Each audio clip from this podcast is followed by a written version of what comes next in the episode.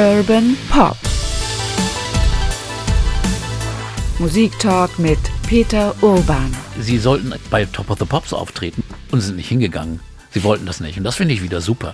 Also sie haben gedacht, pff, nö, das ist nichts für uns. Wir sind nicht so eine Band. Walking across the sitting room, I turn the television off.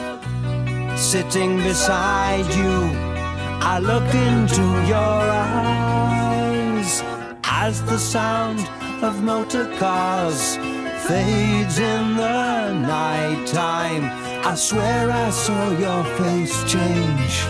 It didn't seem quite right, and it's hello, babe, with your guardian eyes so. Das ist Musik von Genesis. Ganze Klangwelten und schräge Geschichten dazu.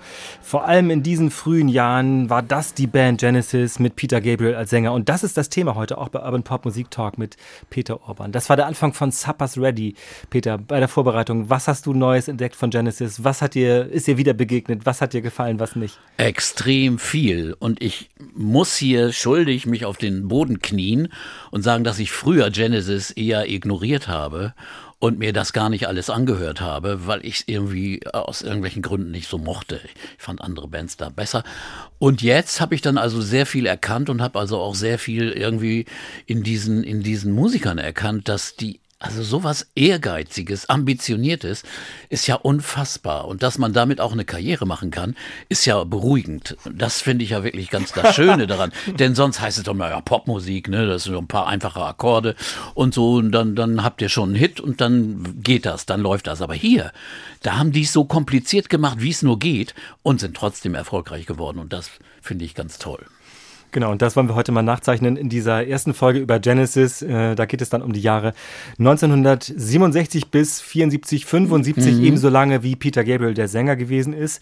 Es wird dann später noch eine zweite Folge geben über eben dann die zweite quasi Karriere von Genesis als Band zu einer ja, Stadion-Pop-Rock-Band. Ja, wir machen ja so ein richtiges, äh, ja, das ist ja beinahe eine, eine, eine, eine Woche oder Genesis-Monat, denn wir machen ja Genesis Teil 1, dann machen wir Peter Gabriel, dann machen wir Genesis Teil 2 und dann auch noch Phil Collins. Also das ganze Paket. Es geht so weiter. Das Paket bietet sich natürlich an, weil alles auch Querverbindungen hat. Ich bin Oke Bandixen aus der NDR Kulturredaktion.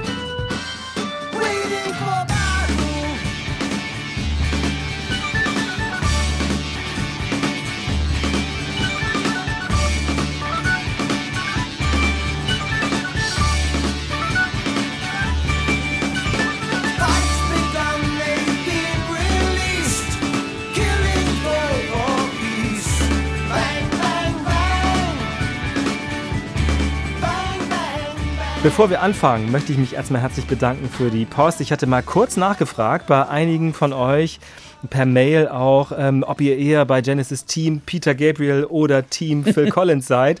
Und natürlich ist das Bild gemischt, ist ja klar. Viele haben aber natürlich gesagt, Peter Gabriel, ganz egal, ist eine wahnsinnig prägende Figur gewesen, auch in dieser ersten Zeit. If you go down to the low farm, to look for butterflies,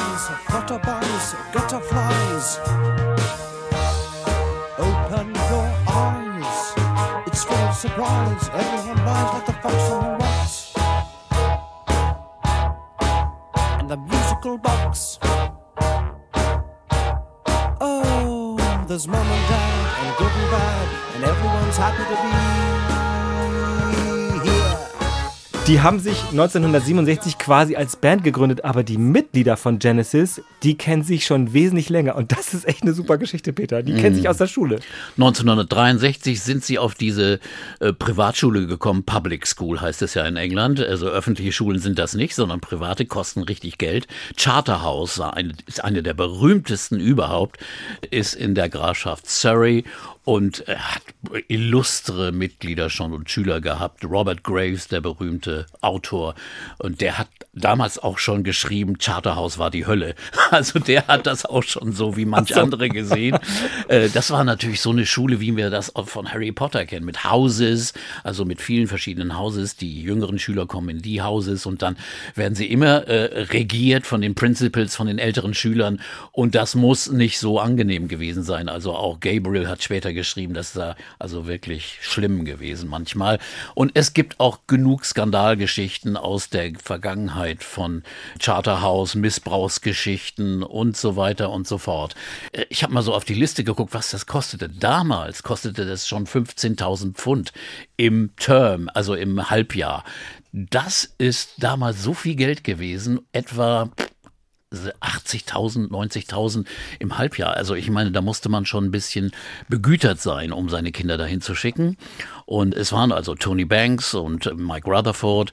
Du hast rausgefunden, was der, was der Papa von Rutherford war. Ja, der war, der war eben ähm, Captain bei der Army, also eben, der wäre fast sogar noch äh, Konteradmiral geworden. Oi. Und der, ähm, ich glaube, der war auch schon auf dem Charterhaus und Mike Rutherford schreibt in seiner Autobiografie, die hat den bescheuerten, ehrlich gesagt, deutschen Titel Rhythmen des Lebens. Das ist auch, eigentlich ist das The Living Years nach dem Mike in the Mechanics Hit. Ja, genau. Aber da kreuzt er das immer ein bisschen mit den Erinnerungen seines Vaters. Aber was er über Charterhouse schreibt, sagt, es war ein Drecksloch. Und es war seit dem 17. Jahrhundert ist auch nichts renoviert worden. Es muss ganz schlimm gewesen sein. Aber es sieht echt toll aus, wenn man also die Bilder sieht. Äh, ist gebaut worden von demselben Baumeister, der die Royal Albert Hall äh, gebaut hat. Das ist natürlich ein Schmuckstück und Charterhouse sieht so aus, sieht aus wie eine Kathedrale. Und ich glaube, einige Folgen von The Crown wurden da gedreht. Da wurde das Parlament nachgestylt. Also man konnte nicht im Parlament drehen. Und dann hat man es bei Charthouse gemacht. Also Mike war da, Tony Banks war da und Peter Gabriel mhm. auch. Und dann noch zwei, äh, sagen wir mal, eher Randgestalten, die aber bei, bei Genesis später auch eine Rolle spielten. Also diese quasi diesen, ja, diesen Anthony, Anthony Phillips, das war äh, der, einer der, der Urmusiker von, von Genesis oder der Band, die davor war. Und die erste Band, die also Banks und Gabriel gründeten, hieß irgendwie The Garden Wall, die Gartenmauer, auch ganz schöner Name. Da gab's immer Schülerbands. Ne? Das war also Musik war natürlich Teil dieses dieser Erziehung, aber sie waren auch aktiv in anderen Gruppen, also in allen möglichen wissenschaftlichen und nicht wissenschaftlichen und sportlichen Aktivitätsgruppen. Also äh, sie waren aber nicht super Schüler. Also Musik war schon schon so ihr Haupthobby und dann gab's da zwei Interessengruppen, zwei Bands, die sich dann irgendwann trafen, äh, uns austauschten und zusammen dann eine neue Band gründeten. Und da waren die alle so, so nur 16, 17 höchstens. Als sie anfangen, die ersten Aufnahmen zu machen und so, waren sie 17, also relativ früh ist schon eigentlich ziemlich unglaublich. Und dann, dann geht diese Verbindung ja offenbar auch mhm. weiter. Offenbar haben sie dann ja ein Tape oder einen Kontakt bekommen zu, also Tape geschickt an jemanden, der eben auch auf dem Charterhaus war. Genau, also bei der, bei einem Old Boys, so heißt es ja, wenn die ehemaligen kommen, Old Boys treffen, kam Jonathan King, der auch Schüler auf Charterhaus gewesen war. Äh, das war mittlerweile ein erfolgreicher Musiker, er hatte einen Hit, äh, irgendwas mit dem Mond, Everybody Goes to the Moon. Das war ein Riesenhit in England und er war als als Produzent und auch Fernsehpersönlichkeit sehr, sehr bekannt geworden. Und er, er hörte diese Band, er hörte die Tapes von dieser Band beim Schülertreffen und fand das fantastisch und hat die gleich kontaktiert und hat ihnen gesagt, komm, ich mache mit euch, ich finanziere euch eine Platte oder Probeaufnahmen. Und dann fuhren diese Schüler, die 17-Jährigen, nach London in die Denmark Street, das ist am Rande von Soho, eine kleine Straße, wo es viele Musikgeschäfte gibt und auch Studios. Und da gibt's das Regent Studio, Studio, wo auch die Kinks und die Stones früher aufgenommen haben. Und da durften sie dann ihre ersten Aufnahmen machen. Äh, dann wurde also gleich eine Platte, eine LP bald produziert. So, da waren sie dann 18, 68 und veröffentlicht. Allerdings war das nicht die Musik, die sie später mochten oder selbst machen wollten, denn das war schon sehr von Jonathan, Jonathan King geprägt. Und äh, diese Platte, die dann erschienen ist, From Revelation oder From Genesis to Revelation hieß sie, glaube ich. Ja, ja, Wie genau. heißt sie denn eigentlich? Ja, von Genesis to Revelation. Genau so. Den Namen hat übrigens auch Jonathan King erfunden. Da gab es verschiedene Vorschläge und dann sagte er auf einmal Genesis und dann haben die anderen, ja, okay, genickt. Und sie waren ja alle klassisch gebildet äh, und auch musikalische Klassik. Und das spürt man natürlich bei dieser gebildeten Band schon sehr. Aber damals waren sie junge Musiker, die diese erste Platte aufnahmen. Diese erste Single hieß The Silent Sun. The silent sun that never shines. She is the warmth of my lonely heart. The motion of a turning wheel. Can't you stop it and look around?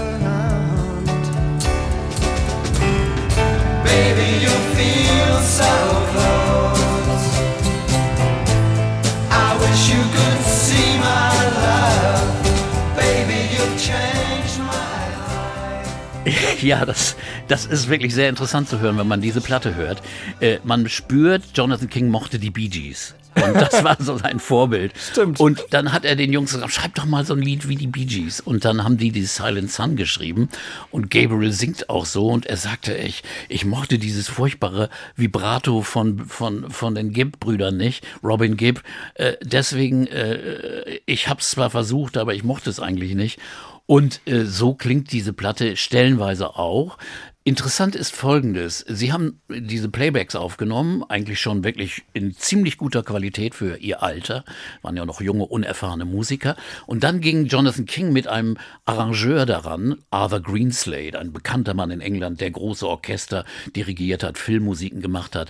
Und der hat das dann durcharrangiert, mit Streichern, mit Bläsern. Das ist vollgepackt ohne Ende. Aber die Band wusste davon nichts. Und die waren total sauer, als sie das dann das Ergebnis hörten. Und zwar war das so gemischt in Stereo. Links war das Orchester und die Bläser, rechts war die Band, das, was die Band gespielt hat. Und das ist eigentlich furchtbar, dieser Effekt, und hat die Musik so zugemüllt.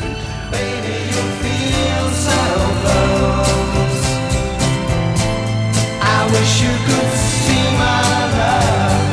Baby, you changed my life. Also insofern war die Band nicht erfreut. Es war aber auch ein absoluter Flop, dieses Album. 649, es gibt dokumentierte Zahlen, Exemplare wurden verkauft. Also, das ist ja nicht so viel.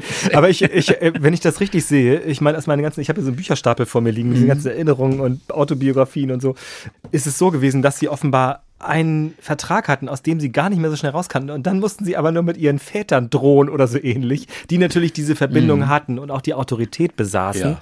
Ich muss vielleicht nochmal sagen, der, der Vater von Peter Gabriel zum Beispiel war Ingenieur, also Erfinder Ja. geradezu. Ähm, und äh, der, von dem Captain, dem ähm, Marine-Captain habe ich ja schon gesprochen, das wirkte dann offenbar. Ja, also ich glaube, die, die Verbindung mit der Charterhouse-Schule, die half dann. Also ein Old Boy, wo Jonathan King hätte sich nie auf einen Streit mit anderen Ex-Schülern eingelassen. Und äh, sie wollten dann auch weg von dem. Äh, das war nicht gut für sie. Sie haben das jedenfalls schon erkannt. Das ist schon gut. Also das in dem Alter zu erkennen, ist auch vernünftig. Aber zum Beispiel ein Titel ist da drauf, The Serpent, die Schlange.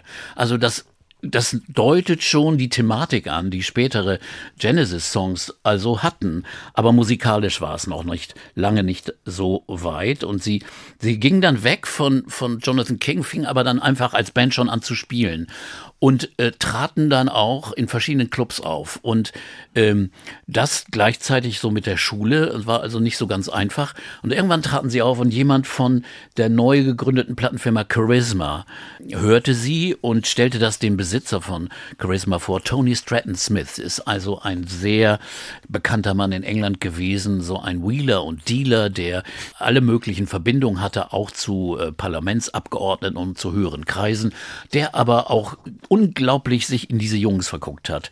Und er nahm sie unter Vertrag und mög ermöglichte ihnen also nun eine, ein zweites Album aufzunehmen, wobei bei der Band noch eigentlich gar nicht klar war, äh, wollen wir Profis werden oder nicht? Denn, denn eine Zeit lang zum Beispiel als als die Band so in einer Krise war, als es dann ging, machen wir nun eigentlich weiter oder nicht, dann hat sich Gabriel zum Beispiel bei einem College beworben für Filmtechnik.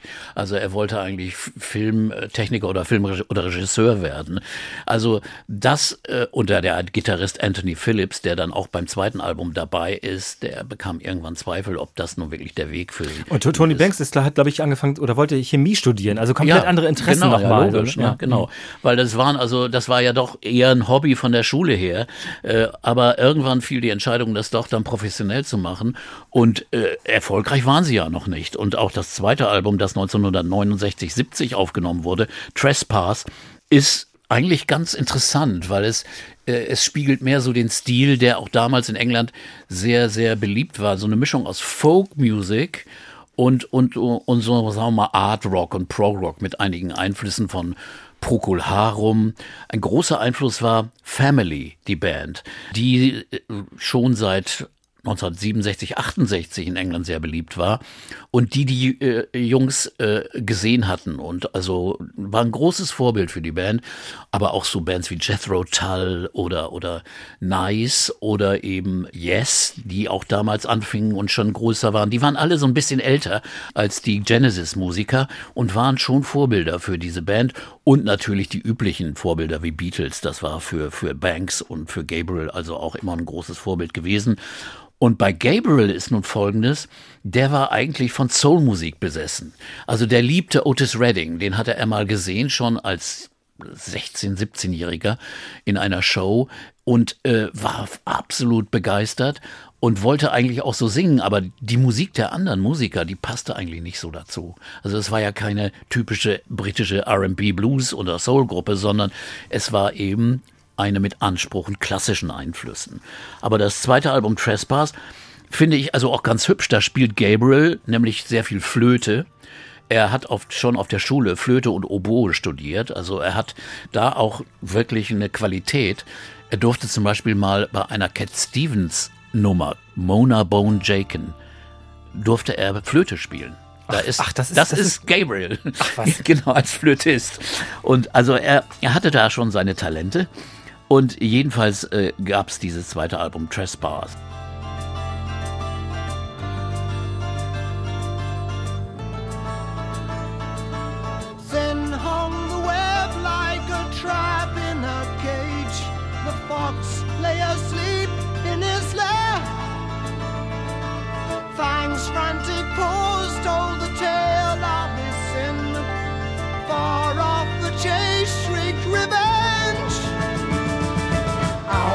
Outcast he trespassed where no wolf may tread.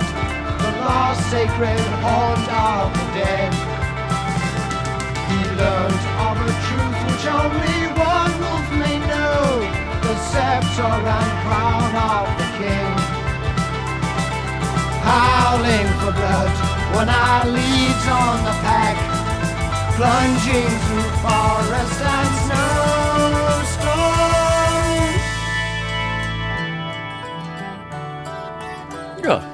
Ich finde, es ist. Man hört wirklich- das schon. Es ist ganz gut, finde ich, ja, oder? es ist, es ist vor allen Dingen sehr gefällig. Und äh, so klingt auch das gesamte Album. Äh, es ist noch nicht so überanspruchsvoll. Man hört, hört die Melodien, man hört die Stimme von Gabriel. Und was auffällig ist, früher in Bands war ja oft der Schlagzeuger das Problem. Also sie hatten zuerst einen Schlagzeuger aus der Schule, der war aber nicht gut genug. Dann haben sie sich einen anderen besorgt, der äh, so ein erfahrener Bandschlagzeuger war, in Coverbands gespielt hatte, der aus einer ganz anderen Ecke kam, also nicht zu diesen Middle-Class Boys von der Public School passte so richtig, auch nicht so ein übermäßig guter Schlagzeuger war. Bei, nach den Aufnahmen zu Trespass haben sie den dann auch rausgeschmissen und waren so ein bisschen verloren. Was machen wir denn jetzt? Wir brauchen einen neuen Schlagzeuger. Und äh, da mh, setzten sie eine Anzeige auf und da meldete sich dann einer, der später die Band ziemlich beeinflusst hat. Ja, das ist natürlich Phil Collins gewesen. Viele wissen das, Mhm. dass der dazu kam und man wundert sich trotzdem ein bisschen, wenn man sich diese ganzen Biografien anguckt und auch diese, guck mal, diese, diese musikalischen Verbindungen ja in so eine englische Folklore hinein, in Ja. so ein klassisches Element irgendwie.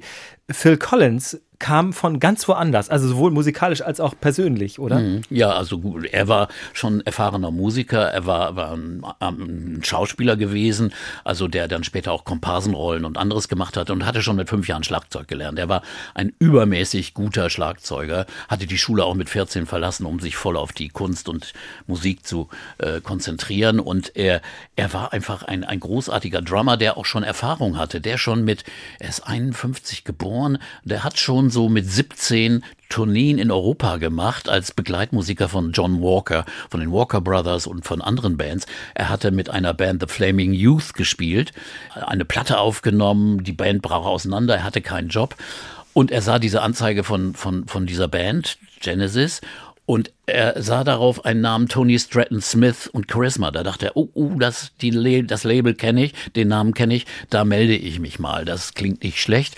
Und er sagte sich auch, dann habe ich wenigstens einen Job. Die Band Genesis kannte er auch, weil die öfters eben in vielen Clubs spielte. Und er sah Anzeigen mit Genesis, Genesis. Und ihm war lieber, in einer Band zu spielen, die ständig spielte. Äh, da verdiente man ständig Geld, als von, mit irgendeiner Band, die nur rumsaß und nichts machte. Und deswegen kam er zu der Band dazu, war natürlich am Anfang ein bisschen unsicher. Und äh, dann brauchte die Band noch einen zweiten Musiker, nämlich der Gitarrist Anthony Phillips.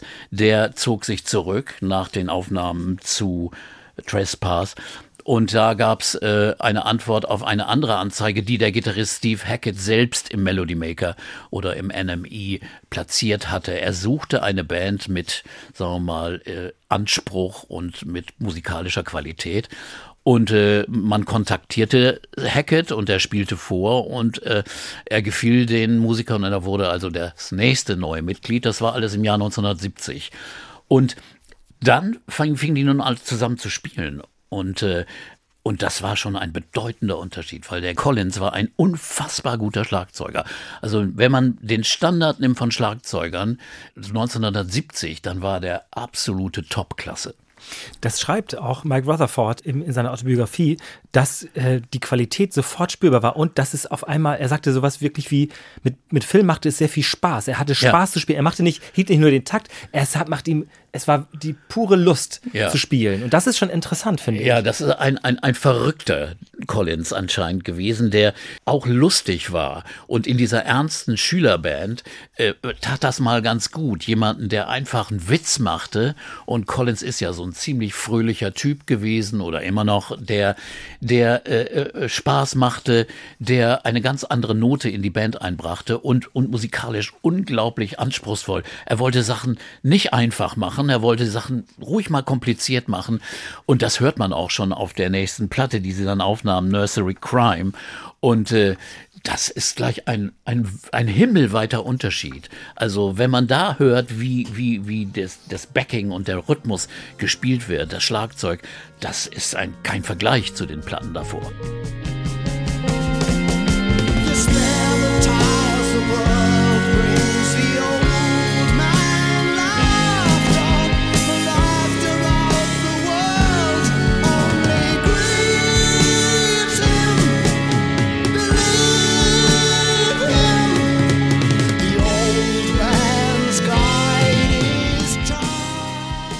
Sehr lustig ist, finde ich, es gibt das, also habe ich jetzt aus verschiedenen Perspektiven nachgelesen, den Moment, wo Phil Collins vorspielt. Das war nämlich bei Peter Gabriel offenbar zu Hause bei seinen Eltern. Richtig. Und da gab es einen Pool und die ja. anderen Schlagzeuger ja. spielten vor. Und Phil Collins war sehr früh gekommen, weil er offenbar auch echt diesen Job haben wollte. Und hat dann aber erstmal erst eine Runde im Pool geschwommen, hatte aber gehört, was, um was es da mhm. ging und hatte das offenbar im Ohr. Hat aber, das erzählt er bei sich in der Autobiografie, er wurde von Mike Rutherford reserviert begrüßt und hat erst gedacht, es sei der Vater von Peter Gabriel, weil er in seinem Hausmantel ihn begrüßte.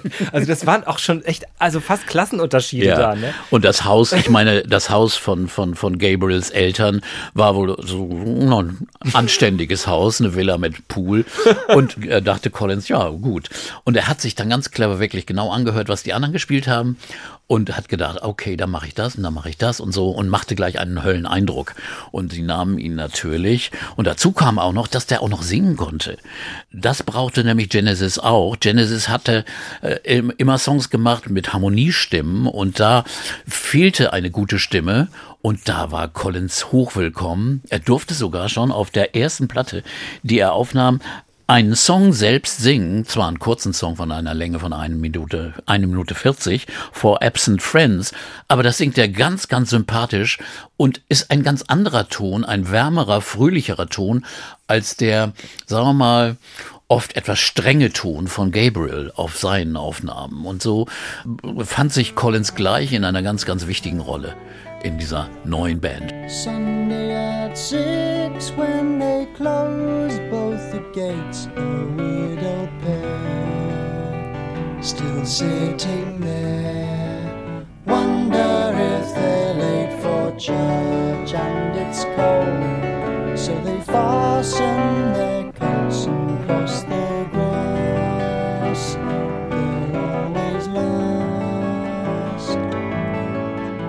Passing by the padlock swings, the roundabout still turning. Ahead they see a small girl on her way home with a pram. Wie ist Steve Hackett zu bewerten? Also, das ist natürlich technisch offenbar gut, das würde ich mal sagen, kann man ja eigentlich hören. Aber passte der da so dazu? Wie, wie wird diese Abmischung? Ja, also ich glaube schon. Er war also ein sehr, sehr erfahrener, ein sehr, sehr guter Musiker, der virtuos war und der der Band also auch viel Neues brachte, also auch an, an Gitarrenideen. Er, er kam aber oft mit seinen Ideen nicht so richtig durch, weil bei Genesis gab es eine Hackordnung und die Hackordnung waren die Charterhouse Boys und äh, die Komposition kam hauptsächlich von Tony Banks, dem Keyboarder. Das hört man ja auch bei vielen Nummern. Also das sind ja beinahe Etüden, die da gespielt werden und äh, Orgel und Keyboard und Piano, äh, Phrasen und, und Klänge. Und Mike Rutherford war der andere Hauptkomponist und Gabriel, der der Haupttexter war, der also weniger mit den Melodien, aber hauptsächlich eben auch mit den Texten, also alleine eigentlich für die Texte verantwortlich war und die Geschichten, die da erzählt wurden. Und da kamen die Neuen nicht so richtig rein. Collins brachte sich eher ein, eben weil er auch rhythmisch ganz neue Ideen brachte, die die Band auch auf neue musikalische Zusammenhänge und Arrangementideen brachte. Aber Hackett hat oft damit äh, darüber geklagt, dass er mit seinen Ideen nicht so durchkam. Aber trotzdem ist sein Einfluss schon deutlich zu hören. Also, also seine, seine singenden Gitarrenrollen, die wurden früher eben von Anthony Phillips, der die Band verlassen hatte, oder auch von Rutherford selbst gespielt, der eine Zeit lang, als sie noch keinen als Hackett noch nicht dabei war, da haben sie nämlich so gespielt, da hat dann Rutherford die Gitarren gespielt und er hat mit dem Fuß Basspedale gespielt. Also sie mussten ja irgendwie Oh, das kompliziert, ausführen. ja, ja. Genau. Und dann hat sich äh, Banks einen Verzerrer geholt für seine Keyboards und hat dann mit verzerrten Tönen Gitarrenparts versucht zu spielen. Aber dann merkten sie, das läuft nicht. Und nach ein paar Monaten holten sie sich eben diesen neuen Gitarristen. Also ganz ohne Gitarristen ging es dann doch nicht. Da hören wir mal ein bisschen aus dem nächsten Album. Wir reden gleich darüber, wie es entstanden ist und was da noch so zu entdecken ist. Äh, sehr bekannt ist der Song, ein langer Song. Die Songs werden ja auch immer länger, fällt ja auch auf. The Musical Box. Ja. Play me my song.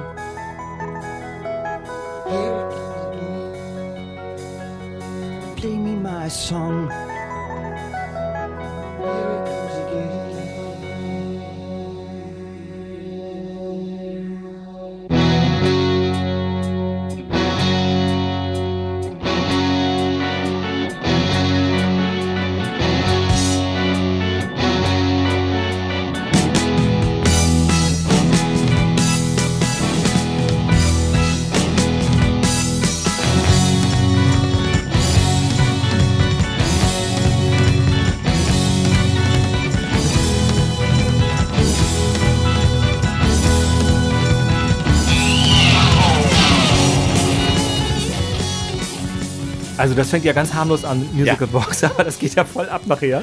Ja, äh, dramatisch wird es gerade. So fängt sind ja ganz viele spannend Songs. an, Ja, ja. aber, es, aber es fängt, so sind ja dann ab dann oder vielleicht auch vorher schon Mhm. ähm, kriegen die Songs etwas echt Komplexes. Also die Ja. werden ja wirklich aufgebaut, nicht nur The Musical Box, auch viele andere werden irgendwie laut, dramatisch, komplizierte Rhythmen, weiß Ja. ich nicht genau, neun Achtel, vier Fünftel. Ist Ja, also, unheimlich komplizierte Sachen, anspruchsvollstes Zeug, was, was also wirklich Ihnen ja klar sein musste, dass der normale Hörer das gar nicht, okay, der, der merkt das vielleicht gar nicht, aber, aber so Leute, die sich ein bisschen Musik, mit Musik auskennen, die waren schon echt verblüfft, dass da eine junge Band, die waren ja immer noch, ich meine, die waren gerade 20 dann, dass die sowas gewagt haben und ohne also ohne Skrupel. Also jede andere Band hat gesagt, oh, das ist vielleicht zu kompliziert für uns. Nein, die haben es gemacht und die haben es gewagt. Und mit Collins hatten sie jetzt einen Schlagzeuger, der das unbedingt noch vorangetrieben hat.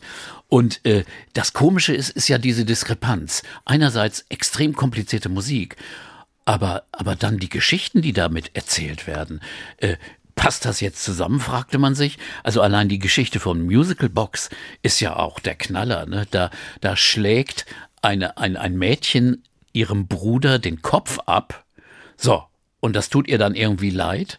Und dann stellt sie sich vor, dass in einer Musical Box, in so einer Art Spieluhr, der Geist dieses Bruders wieder auftaucht. Und sie redet und kommuniziert dann mit dieser Spieluhr die ganze Zeit. Und irgendwann kommt dann jemand, ich weiß nicht, ob es die, ob's die Amme ist oder die Mutter oder so, und nimmt dann die Spieluhr und knallt sie gegen die Wand und macht sie kaputt am Ende. Was ist das für eine schräge Geschichte? Und vor allem ist es nicht so, ist es ja auf dem Cover ab, abgebildet. Ja. Das Mädchen schlägt den Kopf ab und zwar mit einem Crockett-Schläger. Ja, ach ja. Das ist ja auch so very British, denkt man so. Was Ja. ist das für eine, Wie geht das was überhaupt? ist das für eine merkwürdige Geschichte? Viele werden die es kennen. So eine, so eine grüne Wiese Ja, ist das, so eine genau. Landschaft und das Mädchen steht da mit einem Crockett-Schläger und da liegen auch schon einige Köpfe irgendwie. Also wirklich schwarzer Humor, schräge Geschichten.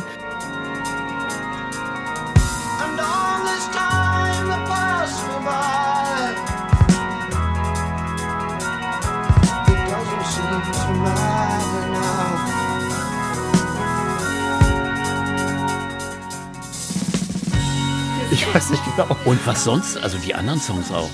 äh, The Return of the Giant Hogweed ist eine Geschichte von einer fleisch- und menschenfressenden Pflanze, die immer größer wird und, und, und die Menschheit auffrisst.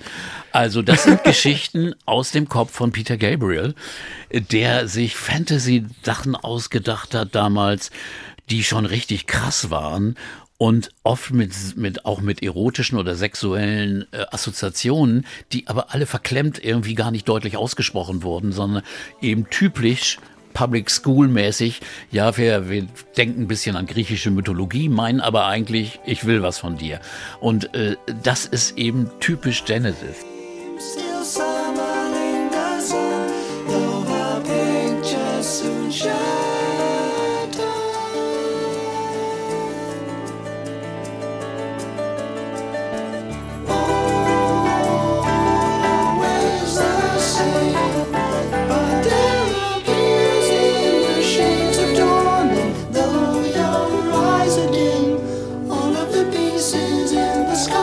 Nursery Crime war dann schon ein bisschen mehr erfolgreich oder wie war das? Wie ist es damals angefangen? Noch nicht so richtig. Also äh, äh, es gab also schon, sagen wir mal, Anerkennung für sie, gute Kritiken auch, interessante Kritiken, aber kommerzieller Erfolg war noch nicht so richtig da.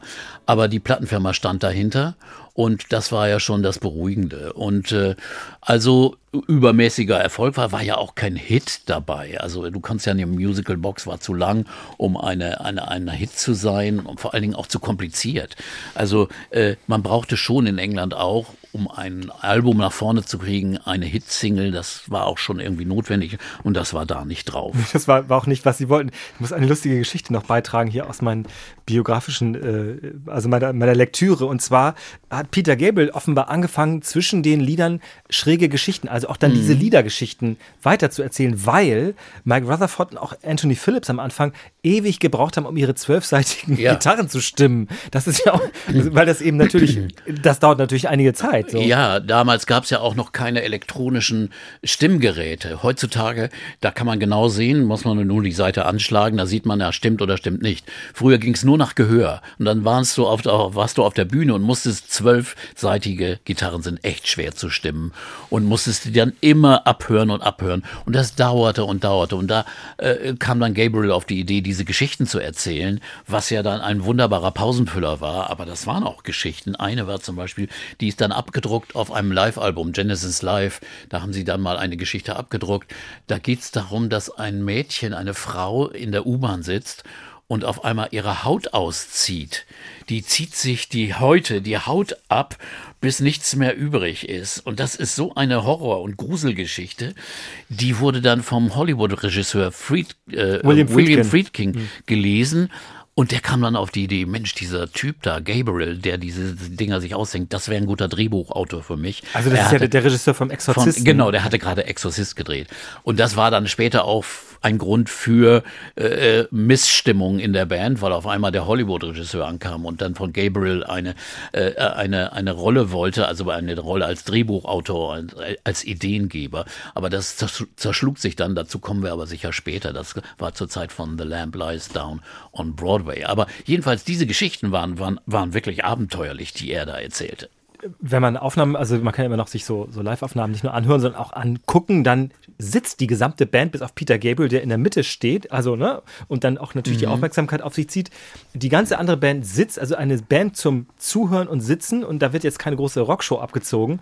Und Peter Gabriel hatte offenbar eine Fußpauke manchmal bei sich da vorne und hat dann irgendwie offenbar arrhythmisch, also was Phil Collins auch nichts ausmachte, weil das, damit konnte er umgehen. Äh, offenbar hat er auch mal Schlagzeug gelernt irgendwann. Ja, also, ne, er ist eigentlich auch, hat auch Schlagzeug gelernt und hat sich auch gern mit Collins immer äh, über Rhythmen unterhalten, aber, aber er konnte nicht so gut spielen. Also er war nicht so ein guter Drummer eigentlich gewesen. Ne? Und dann äh, kam ja noch was dazu, weil da auch nichts passierte auf der Bühne so richtig, kam er dann im nächsten Jahr, als sie dann an der Arbeit zu Foxtrot waren und Live-Auftritte machten, einmal dazu einfach, ich ziehe mir jetzt mal was an. Also ich will jetzt da mal was Spektakuläres machen. Und das war, glaube ich, in Dublin. Da gibt es einen Auftritt. Da hat er sich ein rotes Kleid seiner, seiner Frau oder Freundin, ich glaube, er war relativ früh verheiratet, heiratete eine Baroness, also die Tochter eines Barons, Jill, und hat sich ein rotes Kleid von ihr geliehen und eine Fuchs, ein Fuchskopf den hat er sich besorgt, den hat er aufgesetzt und hat praktisch das Cover von Foxtrot von der nächsten Platte nachgebildet. Er hat denen nichts erzählt, weil er dachte, wenn ich denen das jetzt vorher sage, dann sagen die, nö, lass mal lieber und so, das lenkt von unserer Musik ab. Und er hat es einfach gemacht und, und nächsten Tag war er in den Schlagzeilen. Überall war, war, war er in der Presse.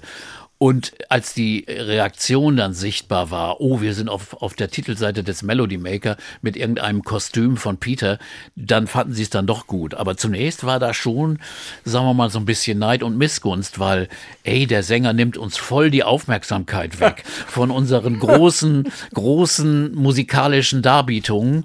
Äh, so war die Haltung. Tony Banks vor allen Dingen, der Keyboarder, der also die meiste Musik aus sich ausdachte, der fühlte sich oft ein bisschen, sagen wir mal, vernachlässigt vernachlässigt in der Aufmerksamkeit in der allgemeinen Öffentlichkeit, weil Gabriel alles abzog durch seine, durch seine Geschichten, durch seine Texte und eben auch jetzt visuell durch seine neue Darbietung. A carved oak table tells a tale of times when kings and queens sipped wine from goblets gold, and the brave from out the room to arms cool. A time of valor and legends born. A time when honor meant much more to a man than life. And the days you only strive to tell right from wrong through loves and souls.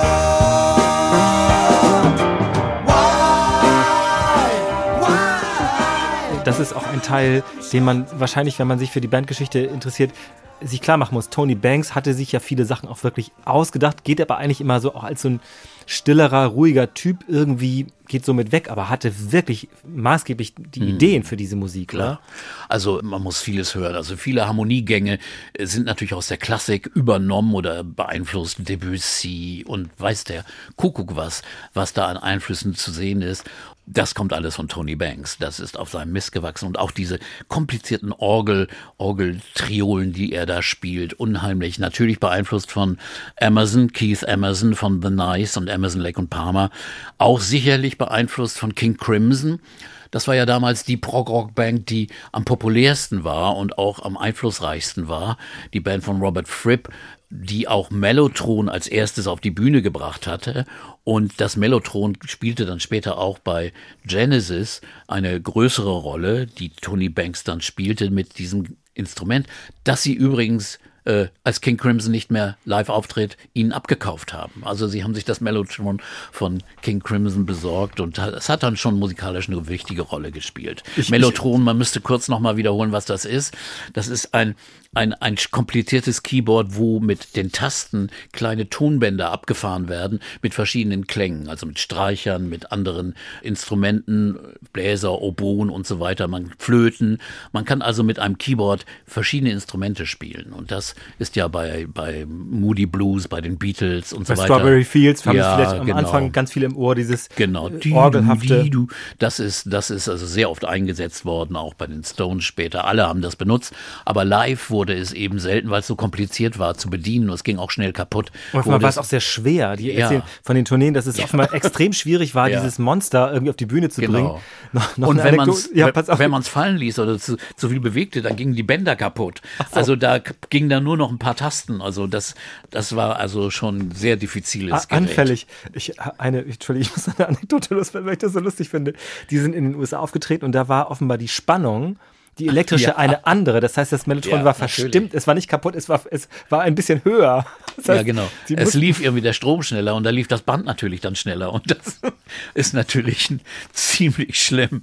Äh, tödlich. Wurde dann aber offenbar durch irgendwelche äh, technischen Finessen irgendwie ausgebügelt. Mhm. Äh, Phil Collins schreibt darüber, wir wurden von einer 35 Pfund Band die Woche zu einer 350 Pfund Band die Woche. Und das war eben durch diese spektakulären Mhm. Ja. Auftritte von äh, Peter Gabriel auch der Fall. Sie wurden eben ernster genommen wahrscheinlich als, genau. Act, oder? Und äh, er machte zum Beispiel Folgendes bei dem Stück von Foxtrot, das sie jetzt äh, 1972 dann veröffentlichten, Watcher of the Skies. Da, da hatte er dann einen, einen Umhang um und ähm, Fledermausflügel hinten dran.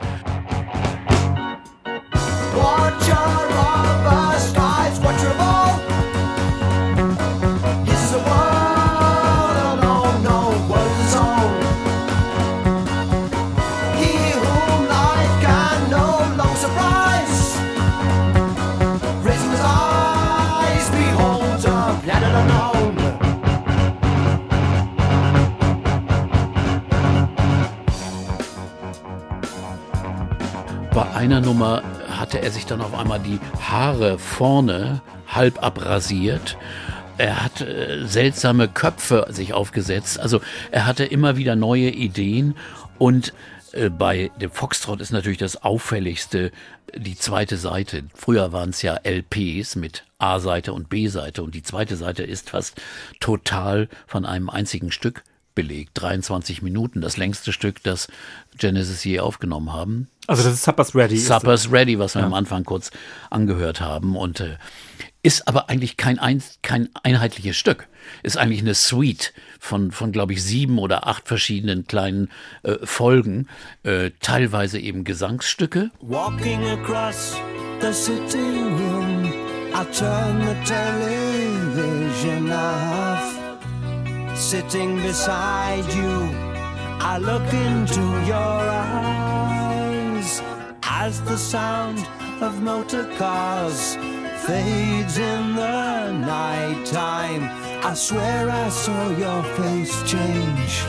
It didn't seem quite right, and it's Hello, babe, with your guardian eyes so blue.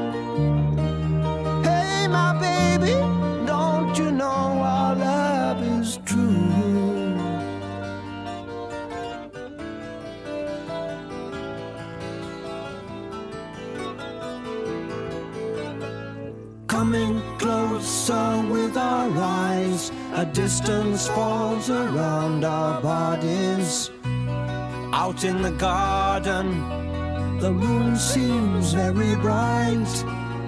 Six saintly shrouded men move across the lawn slowly. The seventh walks in front with a cross held high in hand, and it's your supper's waiting for you. Hey, my baby, don't you know our love is true? Und dann dazwischen instrumentale Passagen, die wild abgingen. Also da gibt's eins, was du sagtest schon, neun Achtel. Das heißt irgendwie Apokalypse in neun Achtel.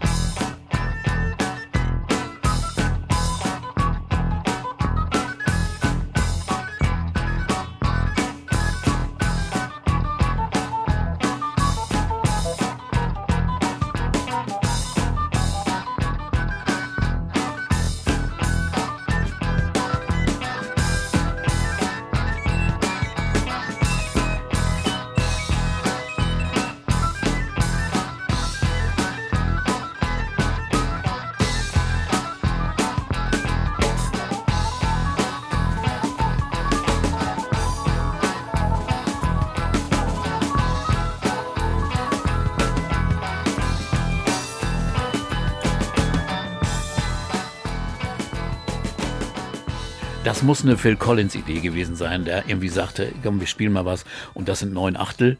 Also das ist ja ziemlich schwer zu zählen. Und dann äh, haben sie das durchgezogen und wilde solistische Eskapaden, aber Collins immer wieder mit dem neuen Achtel unten drunter hält das zusammen. Also das ist musikalisch schon schon abenteuerlich, fabelhaft ist das gespielt und das alles zusammengefügt zu einer Einheit. Ich weiß nicht genau, wie die das äh, aufgenommen haben. Sie müssen im Studio eigentlich nur die Einzelteile aufgenommen haben und es dann zusammengeblendet haben. Oft klingt es auch so. Manchmal wird also der Instrumentalteil abgeblendet und dann kommt ein neuer, ruhiger Teil, wo Gabriel singt dann äh, dazu. Das wurde nicht so gespielt. Ich glaube, das wurde dann so editiert und zusammengesetzt. Aber das muss ja dann auch ähm, für sehr viel Aufmerksamkeit gesorgt haben. Also bei allen dem ganzen Ja. Chor, was du schon gesagt hast mit, mit äh, Emerson Lake and Palmer und diesen anderen Bands, hatten sich Genesis da so auf die Landkarte gesetzt mit diesen, das ist ja eine Plattenseite gewesen. Ja, das war schon dann sehr auffällig, bekam auch immer bessere Kritiken, wurde auch immer erfolgreicher, äh, holte also auch eine Menge Publikum ran und ähm, Amerika-Tourneen, auch in Amerika und vor allen Dingen in Europa große Erfolge. In Italien waren sie extrem erfolgreich, erfolgreicher als im UK. In Belgien waren sie erfolgreich. Okay, Belgien, da brauchst du vielleicht nicht so viele Platten zu verkaufen, um erfolgreich zu sein, aber trotzdem, es war schon auffällig, dass diese Art von Musik irgendwo in anderen Teilen der Welt äh, besser rezep äh, rezipiert wurde als, als in der Heimat. Und äh, brachte aber dann doch immer mehr Aufmerksamkeit und äh, äh, Ruhm für die Band.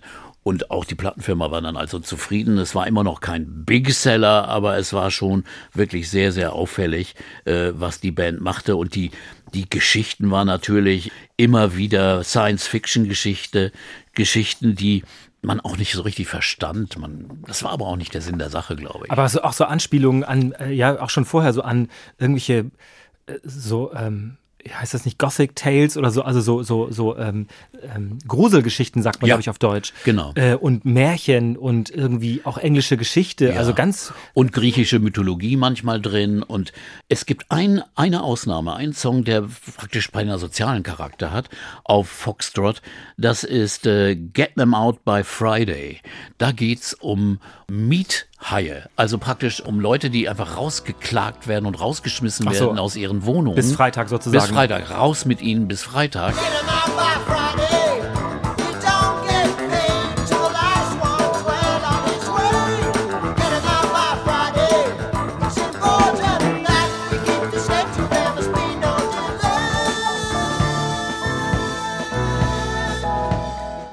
Und dann, das ist aber wieder Gabriel, eine, eine Science-Fiction-Idee.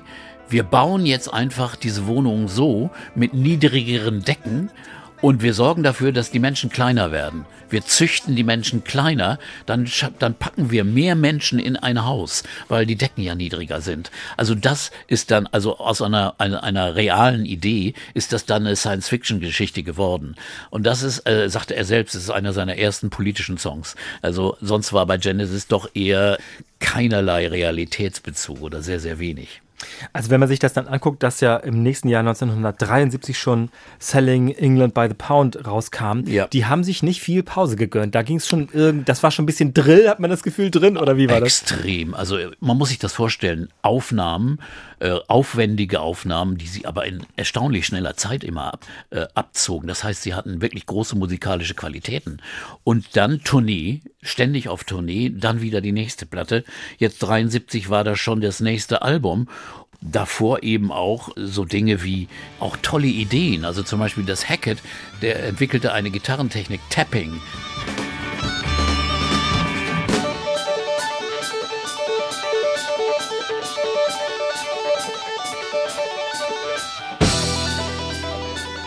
Der, der drückte dann mit der, mit der Hand, äh, mit dem, mit dem Finger auf die Seiten und erzielte ganz neue Effekte. Das, das beschleunigt ja das Ja. Spiel unglaublich. Das hat er später. Eddie Van Halen Eddie Van hat Halen das- später, hat ja. das Also Steve gerne Hackett hat es wirklich erfunden in dem Sinne, oder? da bin ich nicht ganz Aber gut, sicher. ist ja auch geschenkt. Ne? Auf jeden Fall kann er es offenbar. Er kann es ja sehr gut. Man Ja. hört das ja auch dann. Ja. Schon Und, und immer noch mehr musikalische, äh, rhythmische Vielfalt, weil Phil Collins, der liebte zum Beispiel John McLaughlin und das Mahavishnu Orchestra. Das war ja die, die berühmteste Jazz-Fusion-Band damals. Der, der, der, der hat sich die Konzerte immer angetan und der war so beeinflusst von denen, dass er das eben auch bei Genesis durchziehen wollte und äh, hat das also aber auch wirklich zu, zu meist, zur Meisterschaft gebracht. Also rein vom, vom musikalisch-rhythmischen her äh, ist das sehr, sehr spannend, was da abläuft. Mir persönlich, muss ich ganz ehrlich sagen, waren immer zu wenig Melodien dabei. Immer so kurze, schöne Stücke und dann ging es dann wieder los in einer rhythmischen äh, Ekstase, äh, wo du dann nicht mehr genau den Song erkennen konntest. Wo ist jetzt hier eigentlich, es war also nichts mit Refrain oder Strophe, sondern äh, okay, vielleicht war ich zu simpel gestrickt für diese, diese Art von äh, Avantgarde oder äh, Prog-Rock-Musik, aber jedenfalls das ist eine ganz andere Qualität von Musik, die natürlich vergleichbar ist mit der von Pink Floyd, wobei Pink Floyd irgendwie klüger und, und sagen wir mal effizienter auf den Effekt zum Publikum gearbeitet haben. Die haben schon, sagen wir mal, mehr dran gedacht, wie wirkt das auf die Leute. Bei Genesis hatte ich den Eindruck, wir komponieren drauf los, wir machen, was wir wollen, egal was das Publikum denkt, die gehen schon mit. Das ist auch eine Einstellung, die ist natürlich vernünftig. Aber eine andere. Eine andere, aber, aber das war eben nicht kommerziell gedacht. Und da gibt's ja auch diese schöne Geschichte, sie hatten ja irgendwann mal eine Single, ich weiß gar nicht, wann das war. Ja, 73 eben. 73, genau. 73. Da hatten sie eine Single, die, die sie auch im, im Fernsehen vorstellen sollten. Ja, I know what I like. Wir hören mal rein, wie Ja, die klingt. Das okay. ist in der Tat nämlich, das ist ein ganz griffiger Song. Ja. There's always been Ethel. Jacob, wake up, we got to tidy your room now. Mr. Lewis. Isn't it time that he was out on his own?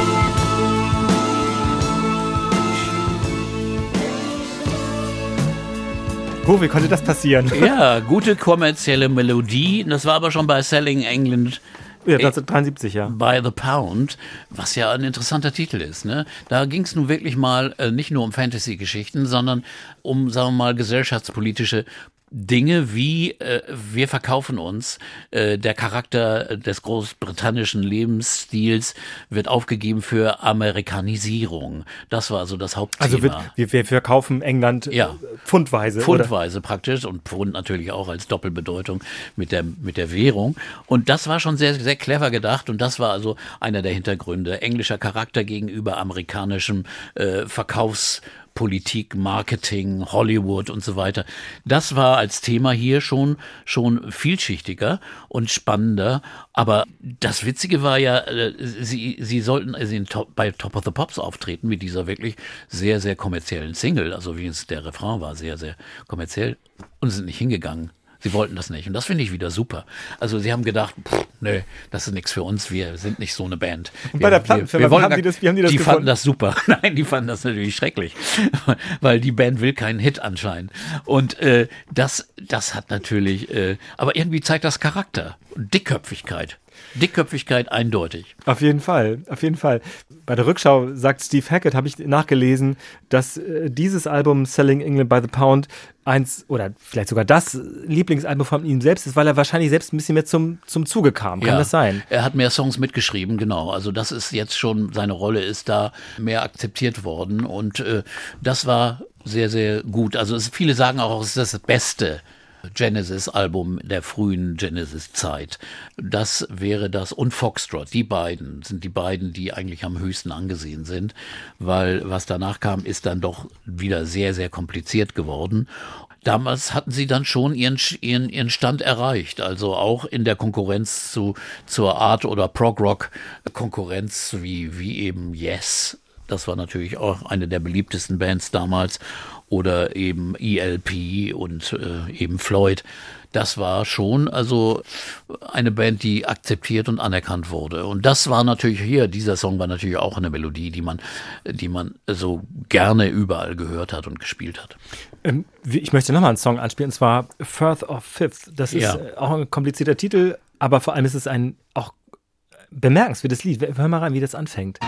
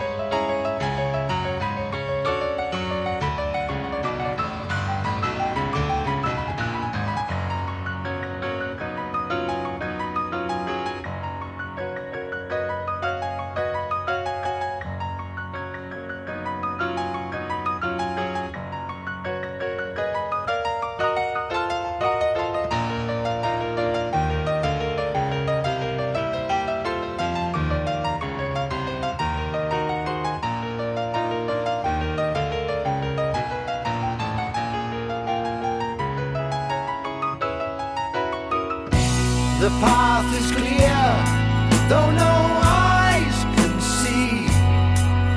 The course laid down long before. Da wird's dann gerade, aber vorher versucht man mitzuzählen und er springt von einem Time Maß ins nächste. Es ist so, ne? Es, Es ist, ich, manchmal dachte ich, denke ich schon, es ist auch ein bisschen zufällig oder improvisiert, aber, aber ich denke, es ist schon genau durchkalkuliert, was er sich da ausgedacht Also hat. Tony Banks ist das Tony ja. Banks und extrem kompliziert und schwer zu spielen und, und wirklich von einem Fünfviertel, dann sieben Viertel, dann wieder zwei Viertel dazwischen. Unfassbar. Man versucht da mitzuzählen und ist verloren.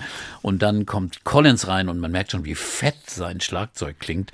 Und übrigens auch vorhin bei, bei dem Refrain, äh, I Know What I Like, hört man Collins Stimme ganz deutlich. Also als, als Co-Sänger, also als eigentlich nicht, nicht Background-Sänger, Harmoniesänger, sondern das ist schon, schon Doppelvocal und, und an sein Ton ist deutlich zu hören. zu diesem Song gerade eben von, von Tony Banks mit dem ganzen komplizierten ähm, Klavier am Anfang, es ist auch schon ein bisschen erlösend, wenn dann das Schlagzeug einsetzt und dann geht der Song richtig Ja, los. genau. Sie machen, er macht das auch, weil er es kann, oder? Ja, also er, er macht es, weil er es kann. Er will auch ein bisschen Show-off, also angeben damit, garantiert. Das ist also so typisches Virtuosenverhalten. So, guck mal, was ich alles spielen kann. Und so mache ich mein Intro. Und die anderen sagen, okay, ja, du darfst. Aber es und zieht die, sich ein bisschen. Und es zieht sich dann auch sehr lang. Also bei einer anderen Band würde schon gesagt haben, okay, jetzt 20 Sekunden ist okay, aber das sind ja zwei Minuten. Und insofern, äh, es ist wirklich viel bei Genesis so, jeder will mal zeigen, was er kann. Und Tony Banks darf das am meisten zeigen und hat auch dann die deutlichste Rolle in dieser Band eindeutig. Und äh, Hackett darf aber mittlerweile auch zeigen, was er kann, spielt wirklich aufregende Gitarrensoli, die wirklich auch wirklich ein Highlight sind äh, bei vielen dieser längeren Stücke. Es sind ja alles doch oft sehr lange Stücke.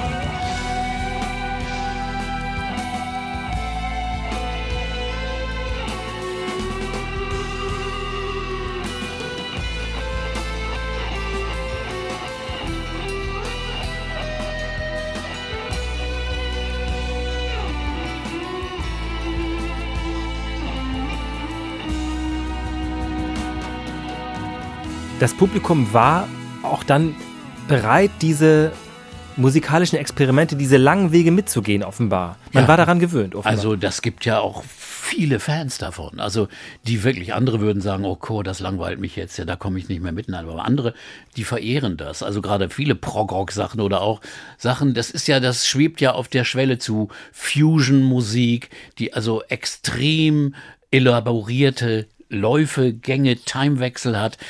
Das genießen Leute. Andere finden es furchtbar und langweilig. Also es polarisiert ja extrem. Das ist also der eine Nachteil von der, diesem Stil, das, von diesem Genre, dass es eben nicht alle Leute befriedigen kann. Und das haben Genesis später in ihrer Pop-Erfolgsphase dann irgendwie besser hinbekommen, wenn sie es wollten. Also sie wollten dann vielleicht auch den den Erfolg haben. Aber das sind andere Themen, die wir dann später besprechen. Aber das Publikum hat das schon mitgemacht. Also die, die Geltung der Band war immens. Also bekam einen riesigen äh, Zulauf, die Band. Eben äh, wegen dieser musikalischen Vielschichtigkeit, aber auch dann mit diesem spektakulären Leadsänger, der da also auch noch mit extremen Ideen und, und visuellen Darbietungen dieses dann äh, auf die Bühne gebracht hat. Und das in der Tat äh, geht wirklich ja äh, zum nächsten Übergleich und das wird dann, dann wird es noch schräger und noch komplizierter. Das Album 1974, The Lamp Lies Down on Broadway, auch eine total merkwürdige Geschichte, aber vor allem die Entstehung ist dann schon nicht mehr ganz glücklich, weil Peter Gabriel, ich glaube, seine Frau ähm, bekam ihr erstes Kind und das war eine komplizierte Sache, was ja eigentlich Privatsache wäre, wenn es nicht dann eben auch mit der Band wieder zu tun hätte. Ja, es war gerade in dieser Produktionszeit ein großes, ehrgeiziges Projekt, Projekt. The Lamb Lies Down on Broadway. Schon die Geschichte allein ist sehr, sehr, naja, sagen wir mal, anspruchsvoll oder schräg. Also ein puerto-ricanischer Junge, äh, Rael heißt der, Rael, der, also übrigens der Name übernommen von einem Pete Townsend Charakter. Eine Idee, die eigentlich im Vorläufer von Tommy war, aber nie dann weitergeführt wurde. Das hat er, glaube ich, unbewusst übernommen. Das war, glaube ich, gar nicht geplant, diesen Namen. Und dann der in New York verschiedene Abenteuer durchlebt, dieser puerto-ricanische Junge. Aber so schräge Sachen. Er taucht in die Unterwelt unter Wasser ab, sucht seinen Bruder. Abstruse Geschichte, die aber breit ausgeführt wurde und Gabriel war immer so, er wollte alle Texte schreiben, er wollte es machen, hatte aber eigentlich zu wenig Zeit, denn zu der Zeit äh, belagert, äh, belagerte ihn auch eben William Friedkin aus Hollywood mit dem Angebot, kannst du mir bei einem Filmdrehbuch helfen? Und in der Tat hat Gabriel dann zeitweise, äh, zeitweilig die Band verlassen, hat gesagt, ich muss das machen. Und die Band war natürlich sauer, war extrem gerade am Anfang der Produktionszeit von The Lamp war das unmöglich und äh, es gab große, große Streitigkeiten und Probleme. Äh, und ich glaube, es lag dann daran, dass Friedkin kapierte, ey, wegen mir will er jetzt Genesis verlassen. Das will ich ja nun auch nicht. Und vor allen Dingen das Projekt platzte auch. Das er hat es auch, glaube ich, platzen lassen, um eben die Band nicht auseinanderzubringen und nicht so viel äh, äh, Stress zu machen. Und dann stell dir vor, Gabriel hätte damals schon die Band verlassen und das Album wäre wär nicht fertiggestellt worden und Friedkin macht einen Film, der dann auch nichts wird. Also insofern, Mhm. das ging in die Hose und er kehrte zurück, aber der Stress war da, weil jetzt die Geschichte mit seiner Frau dazu kam. Und er musste ständig zu Hause sein, weil die kleine Anna auch nach der Geburt äh, war im Brutkasten, der Frau ging es sehr schlecht. Also er wollte bei seiner Frau sein und seiner Familie, was man ja auch verstehen kann. Aber die Band war, die dachte nicht so. Collins war auch Vater, der verstand es. Aber Banks und Rutherford haben dann später auch gesagt, wir haben uns benommen wie Arschlöcher. Verständnislos, hart. Und Gabriel sagte später, ja, bei Genesis war es so wie in der Armee. Entweder du bist drin oder du bist draußen. Aber wenn du drin bist, dann musst du immer da sein. Und da gibt's kein, kein Privatleben. Und so haben die sich auch verhalten. Und in der Arbeit war es dann so, dass Gabriel zu Hause saß und Texte schrieb. Die Band nahm in einem anderen Studio woanders auf und wartete dann immer auf die Texte. Und als die Texte nicht immer pünktlich kamen, dann äh, haben auch äh, Banks und Rutherford ein bisschen am Text rumgearbeitet und es gab auch wieder Stress. Und die Arbeitsweise ist auch seltsam. Äh, die haben die Musik geschrieben und aufgenommen und haben dann immer so Platz gelassen für Vokal, für die Stimmteile. Und manchmal passte die Musik dann aber nicht zu dem Text, den Gabriel geschrieben hatte, weil der wurde ja nicht zusammen entwickelt.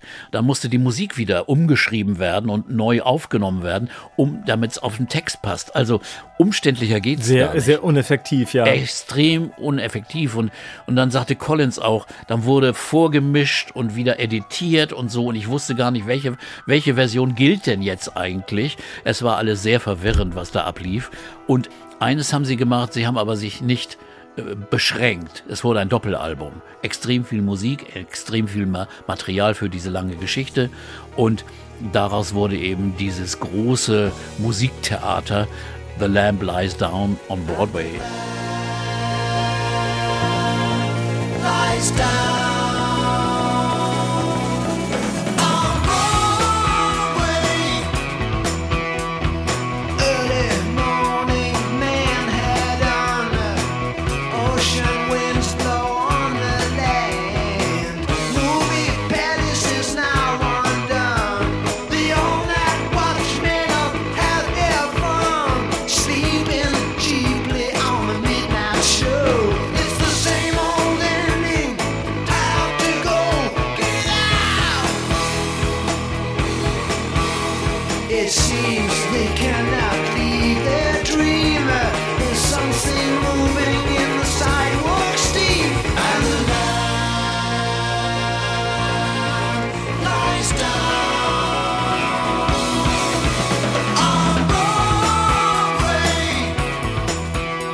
seltsame Geschichte, sehr komplizierte Musik und das wurde dann auch auf die Bühne gebracht, denn es gab Zeitdruck.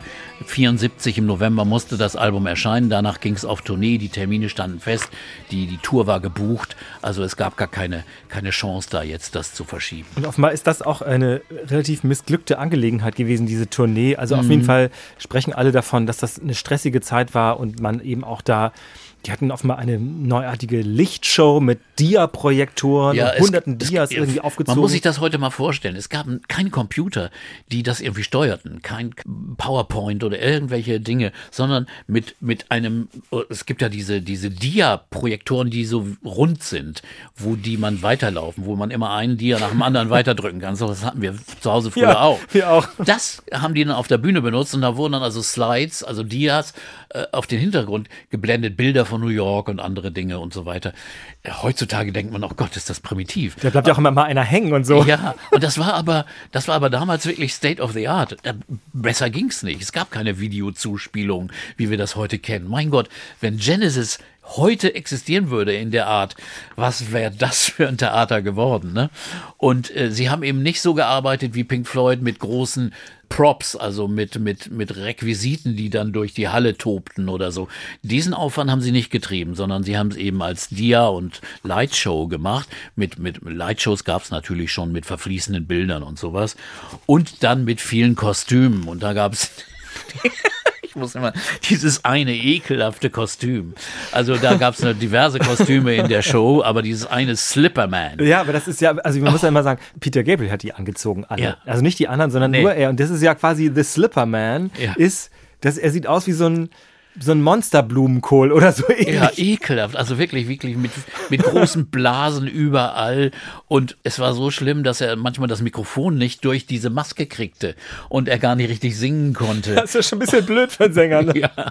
In der Tat ist es so, dass das Album, ist es ja nur das letzte Album mit Peter Gabriel, hat für viele Fans trotzdem etwas, ja, ikonisches, weil es eben nicht nur jetzt, weil es eine schräge Geschichte ist, sondern weil die Musik eben so toll ist. Vielleicht hören wir mal ein bisschen, wie das geklungen hat. The Lamp Lies Down on Broadway. night is very bright.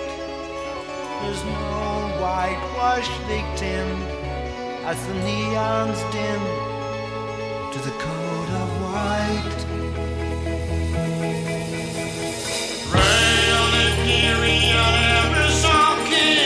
Wife he's gone, he's forgotten what he did, and the lamb lies down.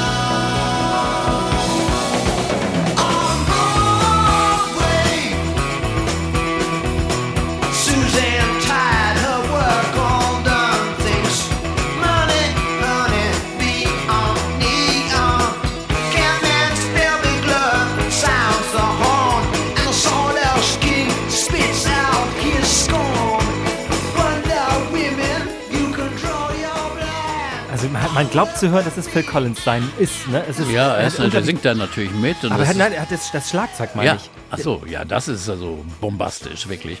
Es klingt auch alles sehr groß und das ist also auch schon, es ist, eigentlich passt es gar nicht zu der Geschichte, also finde ich irgendwie, aber es ist tolle Musik eigentlich, sehr, sehr elaborierte, tolle Musik, die aber auch hier ein paar ganz schöne Melodien drin hat, die aber immer nur kurz angespielt werden und dann gehen sie wieder in andere Bereiche über. Also produktionstechnisch auch fabelhaft klingt das immer noch. Also ich würde sagen, wenn, wenn man gerade diesen Teil, hätte man auch wahrscheinlich zu einem wirklich guten, viel kürzeren Song machen können. Ja. Weil der hat eine gute Melodie, finde ich, oder? Also das haben sie ja geradezu immer wieder ein bisschen verweigert. Und sie haben dann eben, äh, das muss man auch sagen, was für ein Mut, sie haben dann dieses ganze Musical von vorne bis hinten aufgeführt. Sie gehen auf Amerika-Tournee, das Platte war gerade veröffentlicht, das heißt, das Publikum kann das noch gar nicht alles gehört haben und spielen 90 Minuten von Musik, die keiner kennt. Und mit, mit, mit guter visuellen Darstellung und so weiter. Aber das ist schon, es ist schon mutig. Aber bringt vielleicht auch nicht immer die beste Stimmung. Also äh, insofern der Band, die Band war sehr unter Stress auch eben, äh, auch auf der Tournee. Und während der Tournee hat dann Gabriel der Band gesagt, äh, sie sollten es noch nicht veröffentlichen, aber er würde die Band verlassen. There is lamb's wool under my naked feet.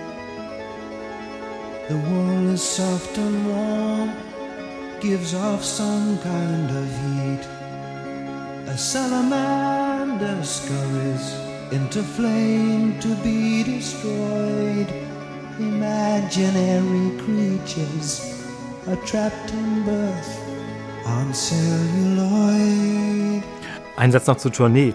In der Tat beschreiben die Mitglieder, dass das eine komplizierte Sache war, weil auch sie gemerkt haben, dass einige der Songs schwächer sind als andere. Aber dadurch, dass das Mhm. eine Gesamtgeschichte war, mussten sie eben immer alles spielen. Ja. Man konnte nicht sagen, wir kürzen hier ab oder das war ihr eigener Anspruch zu sagen, wir hängen die Teile hintereinander, die eben gut funktionieren live Genau. oder so. Sie haben es alles durchgezogen. Das ist natürlich sehr ermüdend auch. ne? Ja, genau.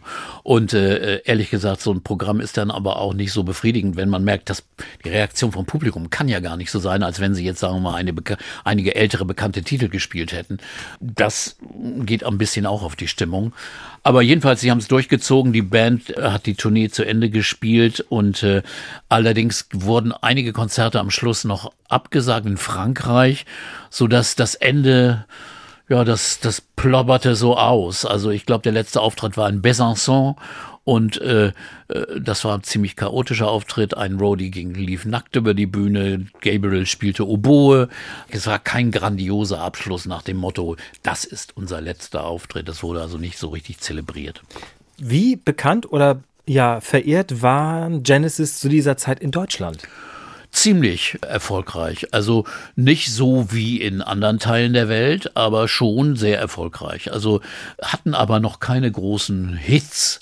Die Alben kamen aber in die Charts, aber auch nicht in die, auf die höchsten Plätze. Aber es war unter Musikfans schon, äh, schon wirklich eine sehr akzeptierte Band, ja. Genesis. Der erste Teil war das, der Teil von 1967, der Gründung der Band bis Mitte der 70er Jahre. Ja, sagen wir mal, die schrägen Geschichten, die großen Epen, die auch, ja, Melodien, die ganz kompliziert waren und die trotzdem ihr Publikum irgendwie gefunden haben. Wundert dich das im Nachhinein eigentlich, dass das überhaupt eine erfolgreiche Band wurde? Nein, eigentlich nicht, weil, weil es, ist, es ist schon was sehr Besonderes, was die Band gemacht hat und hat auch wirklich einige sehr große Highlights in ihren Alben aufgenommen, bei Foxtrot, selbst beim Mu Musical Box Nursery Crime. Es gibt wirklich so, so, so Highlights drin. Carpet Crawlers, der Song by The Lamb Lies Down und das sind also Songs, die, die, die zeitlos und dauerhaft sind und die werden ja auch gerne gepflegt. Es gibt ja richtig ein Mythos der ersten Gen Genesis Version. Äh, zum Beispiel gibt es ja eine Coverband, die heißen The Musical Box. Ich glaube, es ist eine kanadische Band. Genau, australisch oder kanadisch. Ja, kann auch sein, ja. Die, die, also extrem erfolgreich sind, also ein Riesenpublikum finden. Und ich, du, du hast mir gesagt, selbst Steve Hackett spielt in einer Coverband. Ne, also, sagen wir mal, er führt die frühen Genesis auf. Ach so, er führt die Songs nee, er spielt auf. nicht, er geht auf Tour und spielt diese frühe Genesis-Phase Ja, quasi nach. das ist ja auch, da kann er auch stolz drauf sein. Das ist ja auch eine Phase, die er mitbestimmt hat. Er hat auch diverse Songs auch mitgeschrieben. Und das war sicherlich eine, eine tolle Phase für seine Karriere. Und äh, das war schon eine einzigartige Band in, in, ihrem, in ihrem Charakter, die sich ja dann eben sehr geändert hat und ein ganz anderes Gesicht bekam. Und insofern kann man schon äh, verstehen, dass das heute noch so hochgehalten wird und verehrt wird. Mehr über Genesis besprechen wir dann im zweiten Teil Genesis bei Urban Pop Musik Talk mit Peter Urban. Und wir verfolgen jetzt auch natürlich weiter die Spuren von Phil Collins, aber davor noch die Spur von Peter Gabriel als Solokünstler. Das war Genesis Teil 1, 1967 bis Mitte der 70er Jahre. Vielen Dank für heute, Peter. Danke, Uke. Wife she's gone, he's forgotten what he did, and the lamb lies